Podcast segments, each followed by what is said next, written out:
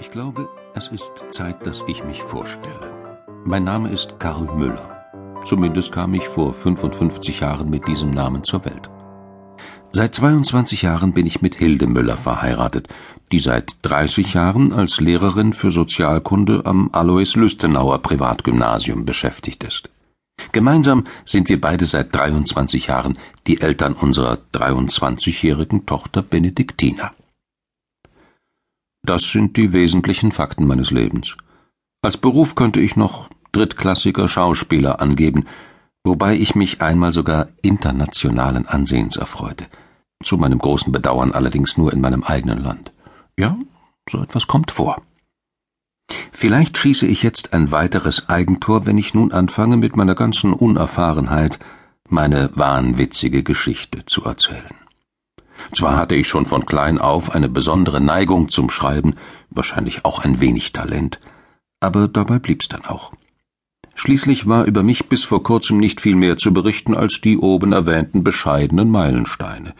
Ich galt als farblose Person, weder gut noch schlecht, nicht zuletzt in meiner Eigenschaft als aktiver Ehemann. Ich weiß nicht einmal, warum ich Schauspieler wurde und warum ich verheiratet bin. Dennoch wollte ich auch immer jemand sein, aber welche Art von jemand hätte ich eben genauer festlegen müssen. Als mein Vater Gustav Müller noch väterlich war, sagte er einmal zu mir Vergiss nie, mein Junge, dass die Gegenwart nichts weiter ist als die Vergangenheit der Zukunft. Ich weiß nicht genau, was er damit sagen wollte, und ich glaube, auch er wusste es nicht, sondern hatte es irgendwann in der Stadtbücherei gelesen, in der er jeden Morgen für Reinlichkeit sorgte. Vermutlich meinte er, man sollte die Dinge nicht allzu ernst nehmen. Er selbst brachte dieses Prinzip zur praktischen Anwendung, als ihn meine Mutter vor 55 Jahren verließ. Damals begann mein Vater zu trinken, was ihm ungemein half, sich nicht mehr mit der Gegenwart auseinandersetzen zu müssen. Bis zum heutigen Tag behauptet er, die Probleme im Leben entstehen aufgrund von Mangel an Alkohol. Auch ich litt unter den Umständen, die meine Jugend prägten. Dennoch verbrachte ich die zwei schönsten Jahre meines Lebens in der fünften Klasse des Gymnasiums, das ich beinahe abgeschlossen habe.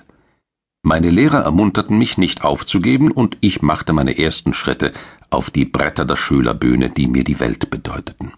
Einmal probte ich sogar den König Lear, doch dann ersetzte man mich durch einen anderen talentlosen Schüler mit der fadenscheinigen Ausrede, ich würde stottern, wenn ich aufgeregt bin.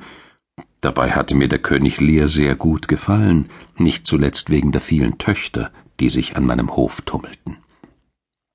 Ich gebe zu, schon seit früher Jugend verspürte ich ein bemerkenswertes Interesse an Mädchen, vor allem an den flotten Bienen, wie die Halbstarken sagen. Aufgrund meiner nicht sehr eindrucksvollen Größe und meiner eher unmarkanten Gesichtszüge fehlten mir zunächst die Gelegenheiten, mich diesen bewundernswerten Kreaturen des anderen Geschlechts zu nähern. Ich musste mich damit begnügen, jene Magazine durchzublättern, die die schönen Modelle aus allen Blickwinkeln in Hochglanz abbilden. Lustvoll für den minder bemittelten Mann, dem solch feine Unzüchtigkeiten wohl versagt bleiben.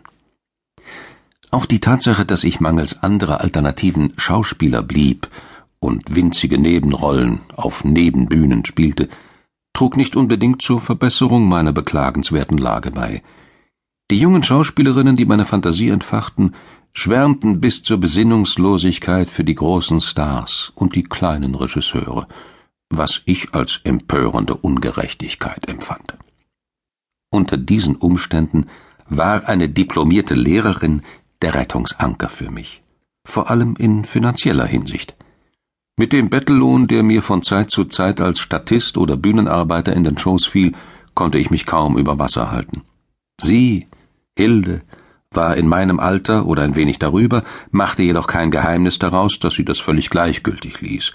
Trotz ihrer äußeren Erscheinung, die nicht ganz der meiner Models in den Magazinen entsprach, brachten wir eine ganz passable Tochter zur Welt und galten gemeinsam mit Benediktiner lange Zeit als eine fast normale Familie.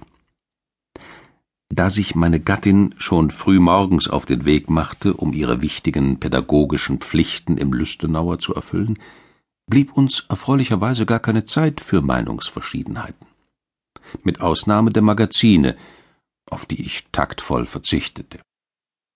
Ich begnügte mich mit Prospekten für Damenmode, in denen sich immer wieder ein paar Mädels in sparsamen Bikinis oder durchsichtigen Nachthemden finden ließen. Diese Prospekte werden bekanntlich in jedes Haus geschickt. Ich sammelte sie in meinem Kleiderschrank, bis meine Frau sie eines Tages entdeckte und in den Papierkorb warf. Billigmode, bemerkte Hilde, unter deinem Niveau. Ich stimmte ihr zu. Hildelein, sagte ich, du hast vollkommen recht und versteckte die Prospekte im hintersten Winkel unserer, genauer gesagt ihrer